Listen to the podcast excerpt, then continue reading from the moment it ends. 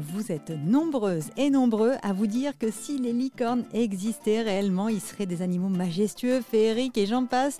Et je suis d'accord avec vous. En tant que grande fan de licornes, je ne pouvais me résoudre au fait que cet animal légendaire ne soit justement qu'une légende. C'est pourquoi, après quelques recherches efficaces, je vous présente le narval, également appelé la licorne des mers ou encore la licorne des glaces. Tout un programme. Le narval fait partie des animaux marins dont on ne parle pas beaucoup d'ailleurs. Savez-vous à quoi ressemble cet animal? Eh bien le narval c'est un petit peu comme un gros phoque avec une corne torsadée très longue sur le devant de la tête, d'où son nom de licorne des mers. En fait c'est pas du tout une corne mais une dent. Le narval ne possède que deux dents et chez les mâles, celle de gauche peut mesurer jusqu'à 3 mètres et peser plus de 10 kg. Autant vous dire qu'il a la dent longue.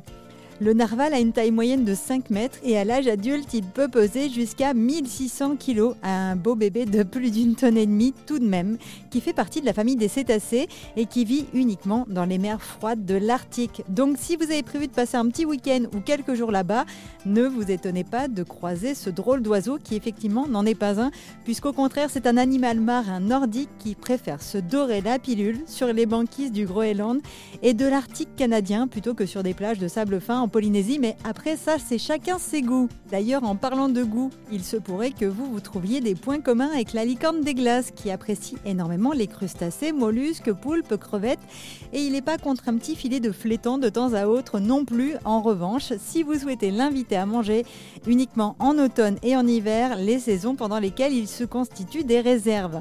Après, c'est un animal bruyant hors de l'eau. C'est pire qu'un enfant turbulent au restaurant.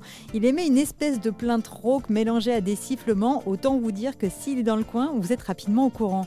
Alors que sous l'eau, il émet des petits cliquetis et des cris aigus. Cela lui permet de communiquer avec les autres narvals présents autour de lui. Le narval peut vivre jusqu'à 50 ans, mais malheureusement, sa corne de dents étant en ivoire, il se retrouve chassé pour cette raison. Une corne qui lui permet entre autres de naviguer et représenterait, selon les chercheurs, un outil d'écolocation des plus précis du monde animal. Comme quoi, vous voyez finalement, la licorne, elle existe bel et bien.